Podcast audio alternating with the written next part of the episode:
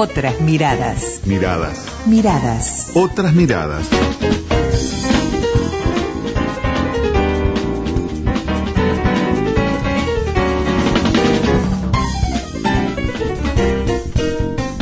Semana a semana nos han acompañado aquí en Radio Uruguay. Hemos ido siguiendo todas las alternativas de esta primera etapa de la campaña electoral 2019-2020. Ayer en la transmisión de los medios públicos fueron un elemento muy importante a la hora de, poner análisis y de ir proyectando la información que teníamos sobre la mesa y aquello que surgía además del propio trabajo de Factum. Me refiero a Oscar Eduardo Botinelli, Buenos días, gracias por acompañarnos. Felicitaciones por el trabajo. Buenas noches, dice, dice Oscar. Sí, sí, todavía como que seguimos de continuo, ¿no? Sí, hoy domingo. sí, sí, sí, sí, sí, totalmente. Hay que aterrizar, todavía no lo hemos hecho.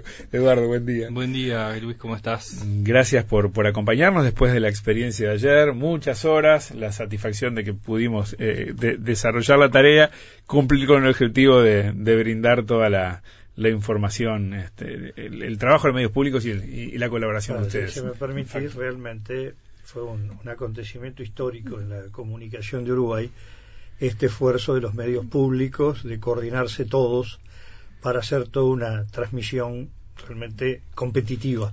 Sí, sí. Este, en materia de, salir a, a la audiencia como un punto de referencia. Claro, sí, desde lo cuantitativo, 16 horas, más de 200 personas, pero sobre todo creo que lo cualitativo es lo importante. Sí, sí, no, no, fue, fue un... Y además, bueno, con una gran calidad técnica, ¿no? Sí, sí, sí, que, que, permitió el trabajo de los compañeros de TV Ciudad y, de TNU. Bueno, no tantas sorpresas, ¿no? ¿Qué les parece? A ver, ¿por dónde arrancamos? No, a ver, sorpresas grandes, ninguna. Eh, matices sobre cómo terminó, sí. ¿no? Es decir, bueno, Talvi terminó ganando, la línea que, estuvimos conversando el jueves acá, que venía creciendo Talvi, venía cayendo Sanguinetti, siguió la misma tendencia que, que se venía dando, eh, incluso estaban dentro del margen de error, se habían quedado muy pegados en términos estadísticos y además en términos de evolución eh, termina confirmándose. Después, eh, en el caso del Partido Nacional, la sorpresa quizás sea que, eh, que Sartori mm, votó por debajo de lo que venía registrando.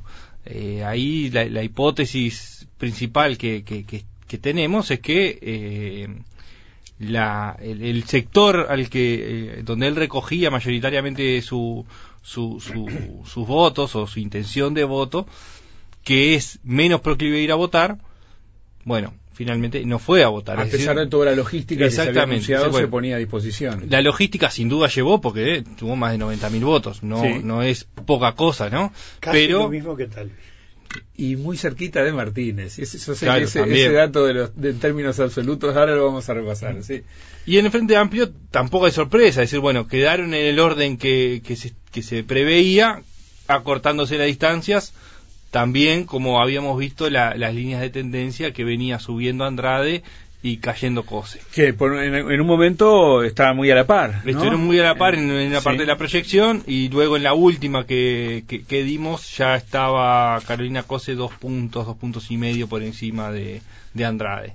Sí, sí, sí, lo que la consolidó en, el, en un, en un segundo lugar y veremos en definitiva eso si termina siendo un elemento determinante en la discusión interna del Frente Amplio para definir la fórmula. Sí, eh, estuvo por debajo de lo que podía ser un piso, quedó bastante por debajo de lo que era un piso de necesaria integración en la fórmula. Claro, sí, sí, ya que se imponía. Que se dijera, no, eh. si no va, ¿qué pasa? ¿Qué barbaridad? ¿Qué... Bueno, no. Eh, es un tema de debilidad numérica que hace que, bueno, tienen posibilidades de ir a la fórmula, tienen posibilidades de no ir, ¿no? Y sobre todo, eh, no solo eh, que estuvo bastante por debajo, el 30%, que quedaba con una, una barrera mágica, ¿no? Por encima o igual, que fuerte que es, por debajo no. Sí. Sino la proximidad con Andrade, digo, en, términos, es casi un empate, digo, que ganó apenas. Eso eh, hace que sea distinta la, la visión que haya de, de, la obligatoriedad de la fórmula. Es verdad que tampoco es, eh, a diferencia de la calle Povo de Talvi, no hay un ganador eh, que haya avasallado dentro del partido. Es la primera vez que el Frente Amplio elige un candidato bastante por debajo del 50%, eh, apenas por encima del 40%, lo cual eh, para relevo de liderazgo no da una señal de fortaleza. O sea, hay ser primero Martínez, Talvi, la calle Pou, ya es victoria, obviamente, esto es una vida de lo que estoy diciendo, pero hay victorias y victorias, ¿no? Mm. Y creo que por ahí va lo que, tú decías, Oscar. Hay quienes pueden considerarse quizás mucho más satisfechos algunos que otros con este resultado, aunque todos hayan ganado. Sí, con la misma cantidad de candidaturas competitivas. Sí la calle Pou sacó más de la mitad de los votos de su partido y eh, eso es, un triunfo Martínez bastante menos pero Martínez es distinto. Claro. Sí además cuando vemos en términos convocatoria de votantes al final todos podían convocar a 2.700.000 personas ¿no? sí. Cuando vemos que la calle Pou lleva este, groseramente hablando, un cuarto millón de personas. 241 mil prácticamente. terminan 250 más o menos cuando, claro, ahí está. Tres circuitos que faltan y los votos observados. Pero fíjense una cosa, los cuatro candidatos juntos del Frente Amplio tienen un poquito más que solo la calle. solo la calle llevó más de la misma cantidad de gente que, el, que todo el Frente Amplio. Groseramente la calle Pou solo es lo mismo que todo el Frente Amplio de este domingo. El domingo 30. Pero además, el hecho que en un mismo escalón se ponen un podio y decimos, bueno, tienen la misma altura, Daniel Martínez, mm. Ernesto Talvi y Juan Sartori, sí está marcando también una señal sobre los poderes de convocatoria. En el entorno de los 100.000, un poquito más, un poquito menos. Claro, Talvi eh, más cerca de los 100.000, Sartori un poquitito más abajo. 93.000, sí. Y eh, Martínez un poco más arriba, sí. pero estamos hablando que más o menos es el mismo escalón. Esto deja un poco eh, diciendo, bueno, la fuerza este, no se compara con lo de la calle Pou. Claro, fíjate, y ahí uno encuentra una lectura que lo conversábamos ayer, Oscar, ¿no? Este, cuánto se relativiza o cómo se dimensiona distinto cuando uno lo lee así en términos absolutos y ordenándolos, con lo que veíamos. Tal vez fue un éxito ayer y bien mereció celebrarlo, pero votó casi igual que Sartori, que salió segundo votando menos. Y Martínez, gran triunfador de la fuerza política que reúne más adhesiones en el país en los últimos 15 años o más, que lleva tres periodos de gobierno, y sin embargo también vota más o menos igual que el que ganó en el tercer partido por caudal y del segundo en el Partido Nacional. Claro, eh, refiriendo a la convocatoria, pues lo de Talvi eh, como competencia interna realmente fue Claro, claro, hablando de los números absolutos, sí. Claro, pero este lo que pasa que digo, una cosa cuando se analiza como capacidad convocatoria en la población en general y otra, bueno, en, en el espacio de disputa que tenía es un triunfo claro, inequívoco, por encima del 50%, este, cuando es fácil no alcanzar el 50% cuando hay tres en, disputa, ¿no? Seguro, sí. Este, él, lo supera. Esto le da un, una ventaja sólida, ¿no? y, en esa competencia del Partido Colorado era competir contra dos aparatos tradicionales del Partido Colorado y, y le ganó. Ahí entra la otra lectura que le hemos hablado muchas veces, es cuánto de interna tiene esto y cuánto hay factores externos que influyen.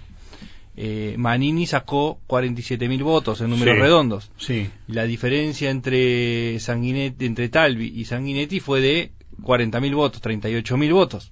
Bueno, ¿de dónde salen los votos de Manini? Todos los estudios que hemos hecho eh, anteriormente muestran que Manini crece al influjo de Sanguinetti. Es decir, le quitó votos a Sanguinetti y este y los los, los recogía él. Eh, ese también es un dato importante. A ver, sin quitar ningún mérito a Talvi, que hizo una campaña muy buena, que posicionó eh, su nombre en muy poco tiempo, eh, porque por más que era una persona muy conocida para algún sector. En el ámbito académico, de la economía, pero no en términos masivos. Cuando se hacen los análisis, no, no, era, una, no era un outsider, este, eh, Talvi era, ya estaba involucrado en la política porque tenía. Eso era muy lateral y solamente lo conocía lo que dice el círculo rojo, digamos, ¿no? Y poco más de académico. Y a un Talvi que le costó que lo conocieran. Aquí en estos micrófonos, cuando ya iban un par de meses de campaña, él se mostraba muy enojado porque decía con qué poco tiempo Sartori ha logrado que lo conociera tanta gente y a mí no, y ahí hacía referencia al tema de la billetera y demás. O sea, él, él, lo sufría eso. Sin duda. Sí, igual fue una campaña este, con, que tuvo muy buena recaudación la de Talvi, ¿no? Pero, este, digamos, yo creo que hay eh, tres elementos. Uno, que fue eh, correcta la apreciación que había en torno a Talvi, que el problema del serio era el desconocimiento con buena imagen y que si lograba el conocimiento eso se iba a traducir en un crecimiento casi lineal en votos, se dio.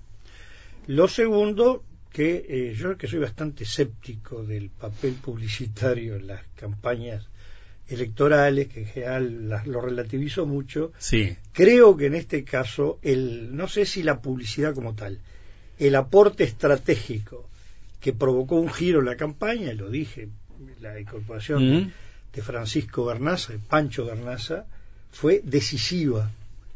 El, Talvi empieza en una línea, o el, talvismo, en una línea agresiva hacia el sanguinetismo, despectiva y hacia Sanguinetti. Desprovisto de simbología colorada también.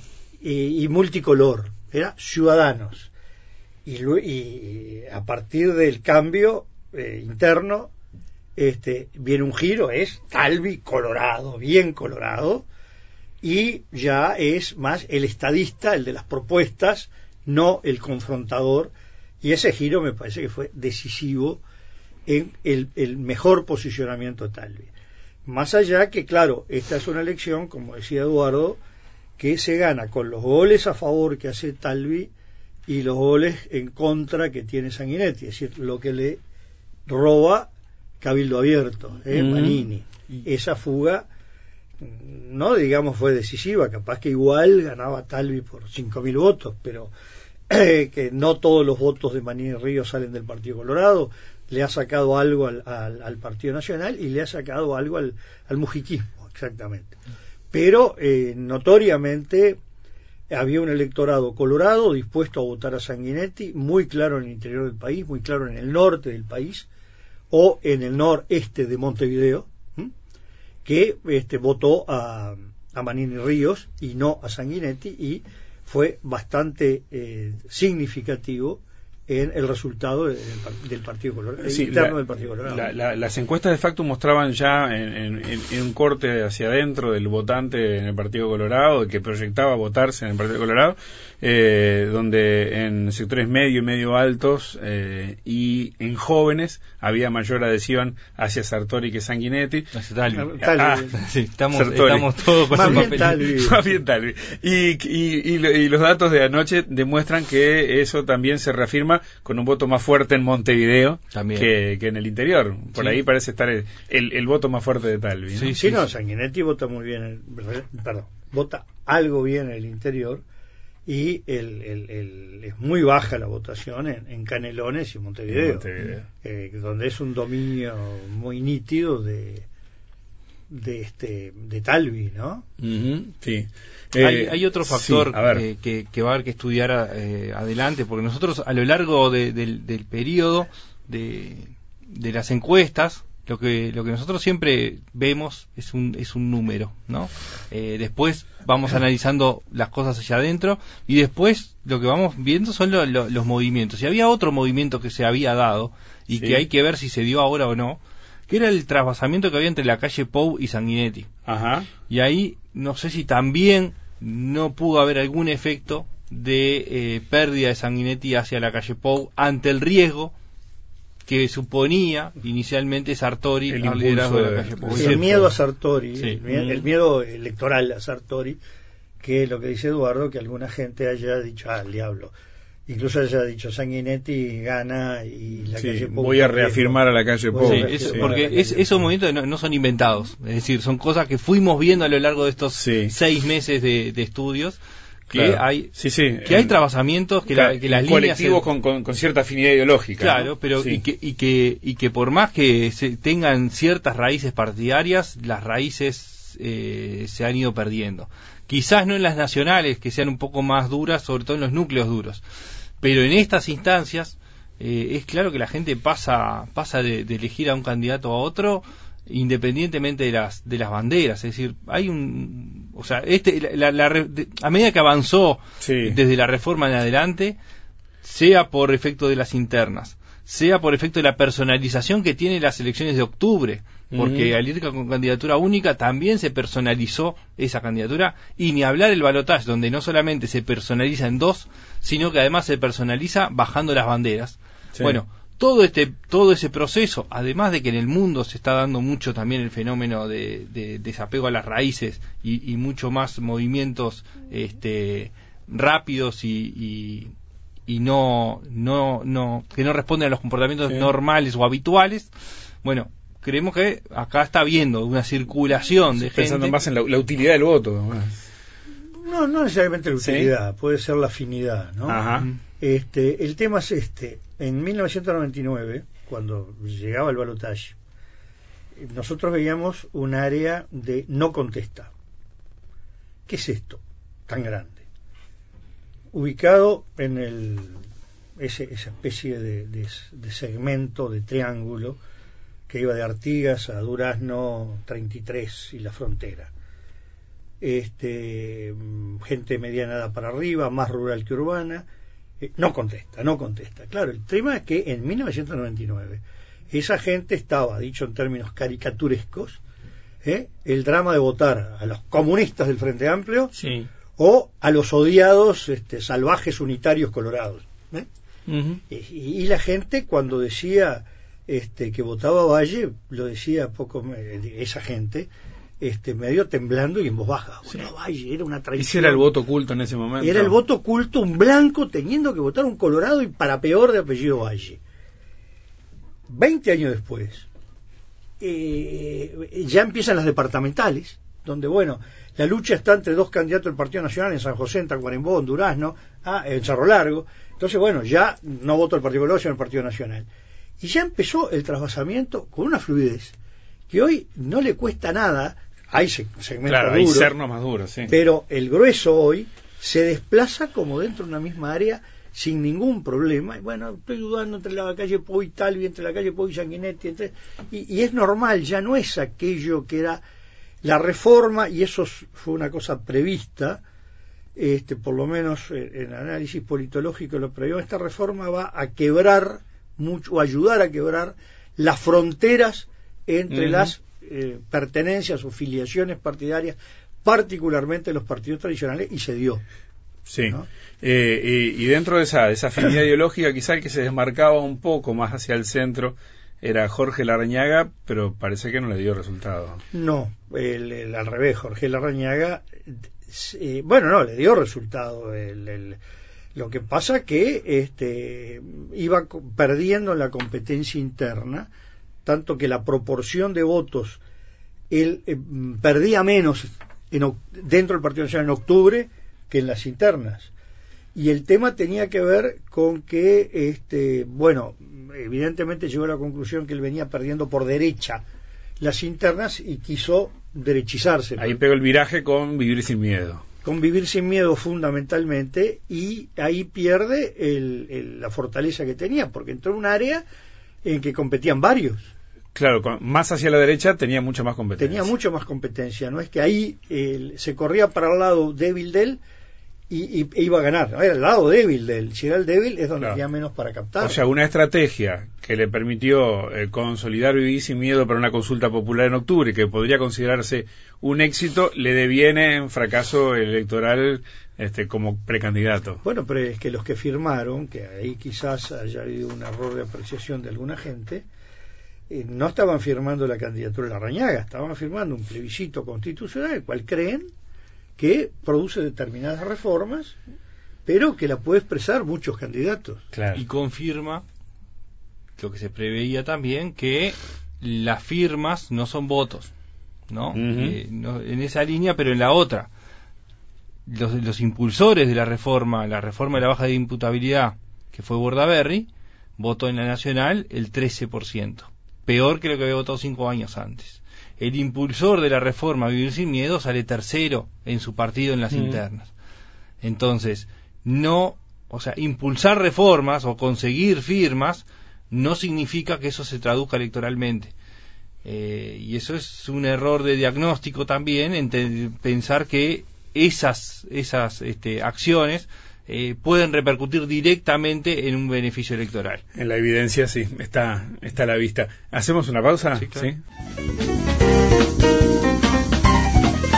Bueno, seguimos conversando con Oscar y Eduardo Botinelli, directores de Factum, que nos han estado acompañando durante toda esta campaña, que esperemos que lo sigan haciendo y que anoche, además también ayer, durante buena parte del día, su trabajo fue un soporte importantísimo para la transmisión de los medios públicos. Ahora ha llegado el momento de, hacer el quiebre, ¿no? En cuanto a, a, los posicionamientos electorales, ¿no? Pasar de la rivalidad política, de diferenciarse, de resaltar algunas apreciaciones diferentes que tienen unos y otros a ser socios estratégicos, ¿no? Por lo menos en los partidos, o por lo menos aliados circunstanciales en la, en la carrera a ese octubre y veremos luego posiblemente a, a, noviembre, el, el, el, día después, eh, ¿cómo arranca cada uno? Bueno, acá son tres situaciones completamente distintas, ¿no? En el caso del, del partido, vamos un poquito por orden, el Partido Colorado, el, es el que tiene el, el, quiebre o, histórico más importante. Eh, casi tan importante con distintos signos que produjo el fin del dominio de los ballistas de tercera, el tercer ballismo y la aparición de Bordaberry.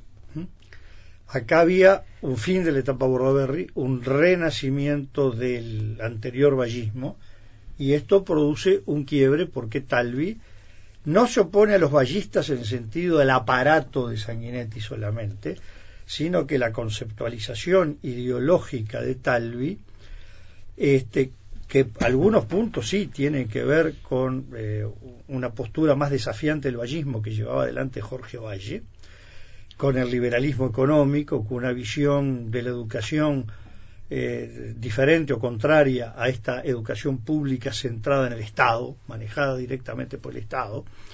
Eh, lo dijo en el debate con Andrade, como el ejemplo que tiene Uruguay a seguir es Chile. Sí. Y la concepción ballista, eh, que expresa sobre todo el, el vallismo más clásico, que expresa Sanguinetti, es muy diferente. Por lo tanto, acá se produce un cambio que implica un giro ideológico en el predominio en el Partido Colorado y que le crea una gran afinidad a este Partido Colorado con lo que expresa ideológicamente eh, la calle Pou, el sector todos hacia adelante, en lo económico y en lo este, educativo, también, ¿no? En la reforma educativa hay bastantes proximidades.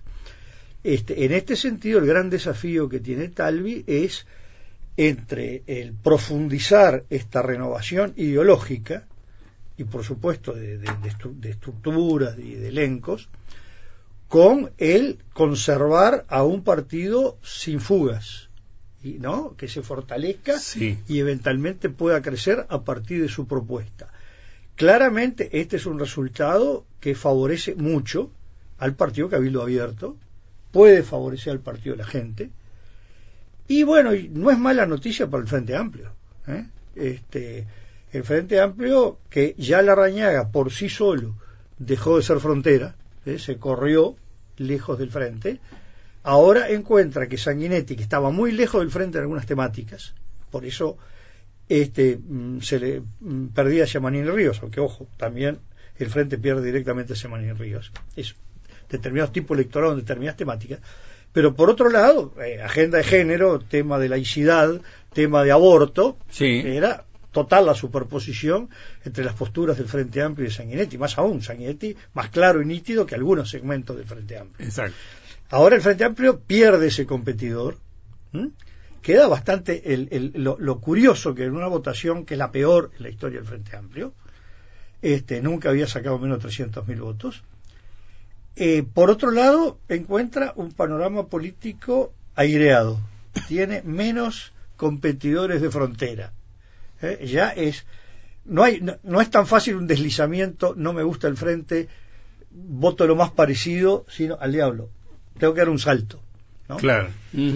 Sí, y ese es un, es, es un elemento a considerar, está bien, en la, en la interna. Sí, a ver, eh, el resultado va a depender mucho de cómo cómo, sur, cómo sursan estas diferencias, eh, si es que se surcen. Entre Talvi y el sanguinetismo. exactamente, o sea, que empezó muy mal, muy mal. de hecho, en realidad la candidatura de, Sanguinetti es a influjo de, de, de, la propuesta de Talvi o la no propuesta de Talvi. Es decir, este, eh, y a partir de ahí surge la candidatura de, de Sanguinetti y, y bueno, después eso se fue acomodando con el paso del tiempo, pero se volvieron a distanciar en las últimas semanas. Un, un candidato a vice sanguinetista podría permitir aliviar la cosa. Bueno, parecería, no sé, que, digo, eh, no sé, no conviene especular mucho en este sentido. El, eh, Talvi claramente no quiso la fórmula Talvi-Sanguinetti mm. y tampoco quería la fórmula Sanguinetti-Talvi este, que, no le haya querido anteriormente podía ser razonable desde el punto de vista estratégico porque eh, podía verse como que aceptaba que salía segundo. Pero parece más fuerte el rechazo. Ayer, por ejemplo, las imágenes en que Sanguinetti va en el momento que está haciendo el discurso de Talvi, no aparecen los dos unidos, abrazados. Claramente quiso manejar Talvi una distancia, como ojo, el Partido Nacional la manejó, con Sartori eh, En, segunda fila en la punta en una punta ah, extrema En, la, extrema izquierda del, escenario y en la extrema derecha del escenario la rañaga y el medio el rodeado por su gente y la de Antía. Sí, sí, no estaba la foto de los candidatos. No, era la foto de los cuatro o cinco candidatos todos juntos, que sí hizo el Frente Amplio. Sí. No importa si es un molde del Frente Amplio, lo hizo, es una señal y el Partido Colorado la pudo tener la foto y no la tuvo. Claramente es una decisión de tal. No es. Sanguinetti. Él habló, él, su gente, mucho más duro del sanguinetismo que de Sanguinetti. Incluso en un momento decíamos, el tema no es Sanguinetti, es lo que lo rodea. Por lo tanto, no es fácil encontrar a alguien que represente. Y no sé si le interesa le interesa desde el punto de vista del proyecto que él tiene, del diseño, de la imagen que pretende transmitir del Partido Colorado, si no le contamina, salvo que sea algo que tenga relación con Sanguinetti, pero que no sea visto como algo que tiene que ver con el viejo aparato sanguinetista. entonces sería algo que no, no sería entendido como sanguinetista por los votantes. Bien. ¿no? Eh, decías, la foto del frente la tuvo, ya es un molde, pero cumplió con, cumplió con ese requisito que para eh, eh, el adherente parece ser este, algo importante. el tema es ahora como, como cierra, ¿no? Sobre todo como quedaron posicionados cada uno con los votos. Ya, primero, primera alerta es que el Frente Amplio votó muy mal. Sí. ¿No? Esto, lo que decía Oscar, la peor votación interna. No, no, en la historia. En, general, en, la historia en, todas elecciones. De elecciones nacionales o internas o departamentales, el Frente Amplio nunca tuvo menos 300.000. Me quedé con la mirada corta, con las internas solo, ¿no? En general. En general, ¿no? Eh, bien, entonces, votó muy mal. Fue menos gente a votar de la que se esperaba. Eh, el liderazgo de, de Martínez no es el que el que podía haber sido, lo comparamos recién con, con lo que fue, o sea, por encima del 50% de la calle Pou o, Talvi. Eh, el segundo lugar quedó relativamente cercano, o bastante cercano, entonces esto ya abre distintos abanicos. Primero, lo que se veía previamente, Martínez dio señales más de una vez de que no estaba resuelto que fuera el primero con el segundo, o la segunda en este caso. Eh, dio las señales y el resultado también ayuda a esa postura. Es decir, bueno, si quedaron tan, tan parejos el segundo y el tercer lugar, eh, discutamos, ¿no? Y, esto abre entonces el abanico a que el Frente Amplio empieza una negociación que puede ser rápida y salir bien, o puede demorarse y salir mal, o puede a la inversa ser corta y mal, o sea, no, no, no, son, no van de la mano, pero eh, cualquiera de las cosas, eh, o sea, plantean un escenario de, que el Frente Amplio, la unidad, sí, se mostró, de hecho, puede ser una de las explicaciones por las cuales votó mal, es decir, demasiado unidos, no había grandes diferenciaciones, no había candidaturas que, que despertaran un sentimiento tan fuerte como los liderazgos tradicionales, es decir, hay renovación, las renovaciones cuestan. Eh, pero ese símbolo de unidad que se da con las cuatro candidaturas arriba del escenario y abrazándose y demás, no se condice con la salida hacia la hacia la fórmula, ¿no? Y eso hay que ver cuánto se aleja o cuánto no de ese símbolo de unidad de, del Frente Amplio. Ese es un desafío que tiene por delante. Sí, que no la tiene sencilla el Frente Amplio. No, no parece, por, porque hay posturas distintas. Y hay demandas fuertes hacia adentro, ¿no? En cuanto a la, fórmula paritaria, puesto casi como una cuestión sin concesiones. En cuanto a la distribución, Martínez ha encargado muchas veces, pone ejemplo su actuación en la Intendencia, es decir, a mí no me van con las cuotas de sectores, pero bueno, cada uno va a hacer pesar seguramente sus votos en, la interna. no es lo mismo armar un gabinete de intendencia que una fórmula eh, presidencial y una toda una estrategia de campaña eh, ni un gobierno nacional, ¿no? Es decir, no, es lo mismo. todo indicaría que la fórmula presidencial eh, va a ser una mujer, el vicepresidente, la candidata a vicepresidente, y que eso va a corresponder a el espacio diferente que representaron Cose Andrade y que tiene como gran referente, no quiero decir que sea el líder de, a eh, Pepe Mujica. Eh, es, ¿Es valioso en este caso decir que si sumamos y Andrade son más del 50%? Creo que es válido. Mm. Este, bueno, hay quien puede decir, bueno, sumemos Martínez Vergara. También, ¿no? Sí. Este, lo que da, dejemos de lado numeritos más o menos, sí. da un, un frente amplio otra vez en dos. Como de alguna manera también dejemos numeritos si uno fue un poquito mayor que el otro, Mujica Astori. Es decir, claramente hay un frente amplio. Mujica, Mujica versus Astori Carámbula. Digamos. Bueno, lo que pasa es que Carámbula estaba más en el medio. En, la, interna anterior de tres. En la del 2009. 2009, 2009 sí. Pero quiere decir que hay un frente amplio que se expresó en esta interna, que no es necesariamente el frente amplio que vote en octubre, que va a ser muchas veces más. Ojo, que sea muchas veces más es seguro Ahora, que ese muchas veces más le llegue a la mayoría parlamentaria muy lejos de la mayoría parlamentaria es otra cosa. ¿no? no confundamos los términos. Lo que es claro que no es el tercero, este, o el, perdón, el segundo partido, pero lejos del, mm. primero. Ahora, acá es muy claro que el, papel de Mujica va a ser decisivo en eh, Mujica con Martínez en la definición de la fórmula y había antes de ayer, este, quiero decir, antes del día de ayer, no antes de ayer, este, la voluntad de definir todo el sábado en el plenario nacional, lo cual implicaba llegar a un acuerdo para ir con acuerdo a la fórmula del plenario. Y estos resultados pueden habilitar una de las posibilidades más manejadas, que sea eh, una persona que se le vea más que por sus condiciones de, de, candidatura, más que en la percepción electoral, en la percepción del ejercicio del cargo. Alguien que pueda cumplir la vicepresidencia en la forma que la está desarrollando Lucía Topolanqui. Articulador, eh, articuladora, conductora de la mm. bancada oficialista, articuladora con la oposición, articuladora del Parlamento con el gobierno. Sí. Que esa, por ahí puede haber perfil y hay una candidata que está picando por ahí. Picando. Bueno, hablando de perfiles de, para vice y cumpliendo eh, eh, ese métier, al parecer eh, la calle Puebla encontró pronto en el partido en el Partido Nacional. Movió rápido ayer, este, levantando el brazo de Beatriz Argimón. Sí, creo que, a ver, no, fue una decisión de domingo, ¿no? No, no, este, claramente era un nombre que estaba muy sobre la mesa este, hace mucho tiempo, sí. más, durante casi todo el año estuvo arriba de la mesa parece una, una decisión no consensuada, pero sí aceptada. Sí, da la impresión que eh, responde sobre todo a dos cosas. Primero, a ese arriba del 50 que tuvo de votos, y segundo, que no tuvo oposición fundamentalmente de la Reñaga y Antía. voy a hacer un chiste. En septiembre del año pasado eh, nos tocó con Beatriz estar en una misma mesa y entonces cuando yo saludo digo la, la señora vicepresidente este, por Beatriz Sí, sí, sí, sí. Y Este, eh, claro, en ese momento la calle Pau estaba en el orden del 70%. El 70%. Y daba la impresión de que la fórmula la armaba y que parecía bastante natural que Beatriz Argimón fuera la, la, candidata a vicepresidente y se dio, ¿no?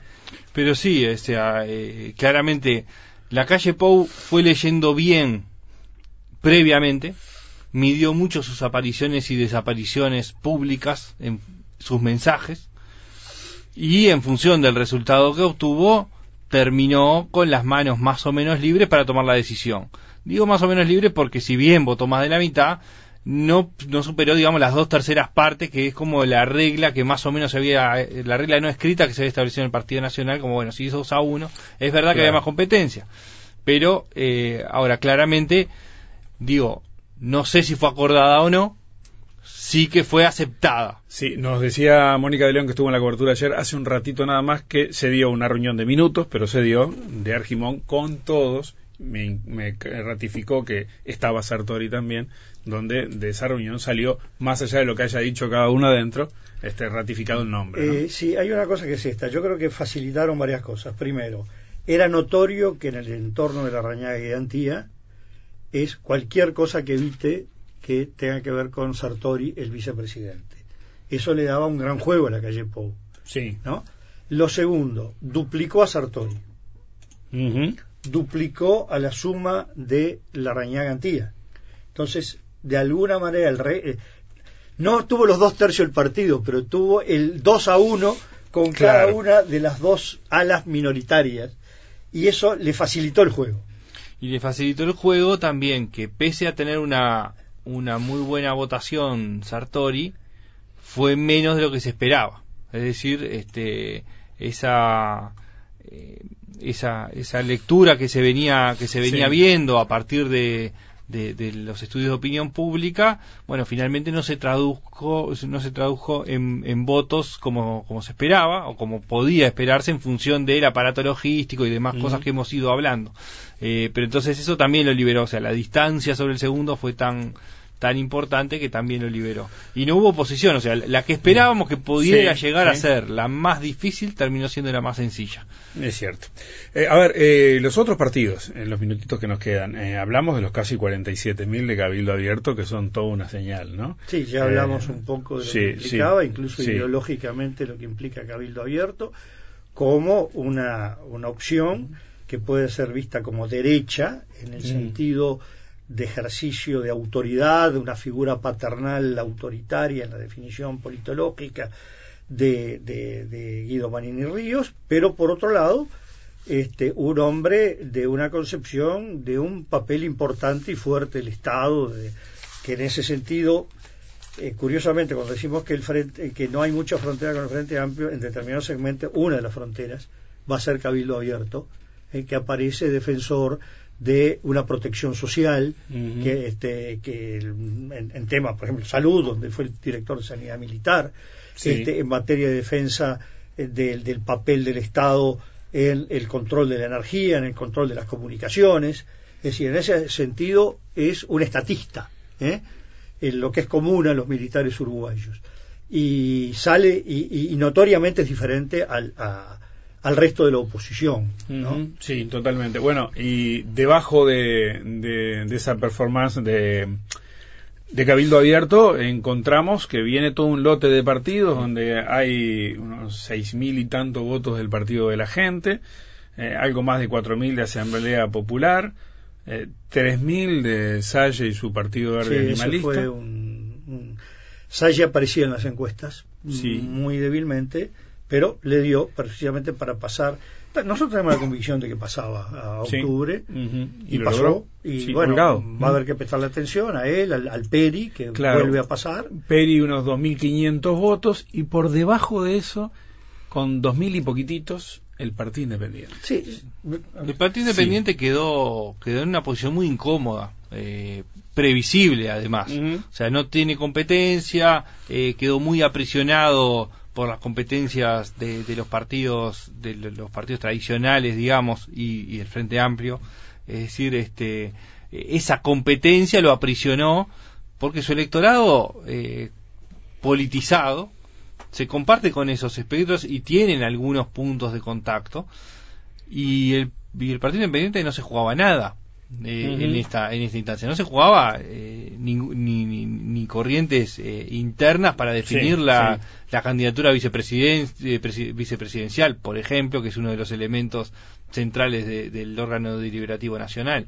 Entonces era esperable quizás votó menos de lo que se esperaba pero digamos, estamos hablando de, que, de, que, de que se esperaba que estuviera en los últimos lugares. No, y de vuelta, lo que ustedes se han encargado de decir muchas veces, estos números, como números, no los podemos trasladar a. Acá hay una cosa importante en los partidos chicos, llamémosle así, que hay tres situaciones.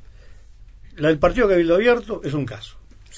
La de los partidos que ya venían, o que de hecho ya venían como Partido de la Gente, sí. Este más Partido Independiente, Comunidad Popular, como el PERI, es, bueno, hoy se baraja y se da de nuevo, empiezan ahora sí su campaña electoral de octubre, y acá se va a empezar a ver este, la fuerza que pueden llegar a tener en octubre. Y luego los partidos que dieron el examen claro. para ver si este, llegaban o no a octubre, lo salvó exitosamente el Partido Verde Animalista, sí. lo salva una vez más siempre en el borde el Partido de los Trabajadores, el partido de los trabajadores un partido ideológicamente muy claro, muy nítido, inconfundible. Y se metió el Partido Digital. Y el Partido Digital que lo pasó eh, sin mucha holgura, pero va a estar y tiene un gran logro a partir de ahora el partido digital pasa a ser visible. Era un partido casi inexistente. Sí, sí, totalmente, verdad. El otro día me, aborda un, muchacho muy simpático, este inteligente que, es el, que encabeza el partido digital, ¿cómo los ve? Lo, estoy viendo mal, pero ojalá ustedes pasen que recién ahí va a ser... bueno, ahora entraron en la cancha, ahora juegan el partido de verdad y va a empezar a escucharse la propuesta del Partido Digital que hasta ahora estaba asordinada y, este, y es un gran éxito. Totalmente. Bueno, de 15 lemas van quedando afuera, han quedado afuera eh, Partido Democrático Unido, abriendo caminos, Orden Republicano, que había ex militares allí, quizás este, también está absorbido por la fuerza, vayan a saber si va por ahí, de Cabildo, de Cabildo Abierto, y con 480 votos, faltando tres circuitos, porque no ha actualizado la Corte Electoral todavía, o sea, 20 votos por debajo del piso para seguir en carrera el Partido de la Concertación. La apuesta de blancos, colorados y Partido de la Gente para mayo del año que viene. ¿Cómo se lee eso? Bueno, hay que esperar si llega o no. Eh, no estaban los 500 votos repartidos por uno y que, o sea, y, y, no fue una persona ni 20. Eh, hasta ahora está quedando por debajo, hay que ver qué pasa. Todavía faltan los, no solamente los tres circuitos, más los votos claro, todavía faltan los observados, eh, pero algo falló. ¿no? Y, y, lo que falló no parece que sea este, una casualidad. O sea que hubo eh, algunos votos que estaban comprometidos y que no fueron. o que en algún momento estuvieron comprometidos. Es probable, porque uno estima que no, no fueron 500 listas que se repartieron para... Y uno estima que eh, esto lo ataron lo suficientemente bien, porque por algo se lo jugaban para mayo, como para no tener sobresaltos. Sin embargo, lo tienen. Y fue, sí, pero fue cerrado muy sobre el límite. Ah, eso sí. no fue una. El último día de la presentación estaban cerrando números todavía. Sí, con sectores políticos contrarios a el Partido de la Concertación. Claramente. Eh, no, no quiere decir que... No, sectores de los partidos que lo conforman. Sí, sí, sí, claramente lo que pasa a ser la nueva mayoría del Partido Colorado tiene una visión crítica de la, la, estrategia este, que confluye en el Partido de la Concertación. De cara a mayo para de cara a mayo. Ahora, que si pasa los 500 votos, lo que no es seguridad es que esté, se revalide el acuerdo o si no se replantea la discusión del tema. Bien. El tema es que si no llega a los 500, no, este, no, hay discusión. Si no llega a los 500, quedó liquidado el tema. Y si llega, no es que queda liquidado para el otro lado. Mm si llega a los 500 votos y el lema está... Está el instrumento, pero puede, exacto, puede abrirse una discusión de, está el instrumento, pero ¿se usa o no? Y ahí, bueno, como pasa, en una pareja tiene que estar de acuerdo los dos, en un trío tienen que estar de acuerdo los tres. Uno de los tres puede llegar a decir, yo no. Sí, sí. Eh, bueno, eh, Julio Herrera, que es este el presidente, de este de este partido, eh, le decía a Luis Vitagra hace un ratito que ellos están igual esperando esos tres circuitos y qué pasa con con los anulados porque no tienen otra información. Los observados. Los observados, disculpen, porque no tienen otra información más allá de esa en cuanto a, los votos y se mostraba también quizás un poco con cierto desasosiego ante esto, ¿no? 480 se votos. Se suponía que había comprometido 800 votos. Sí. ¿Mm?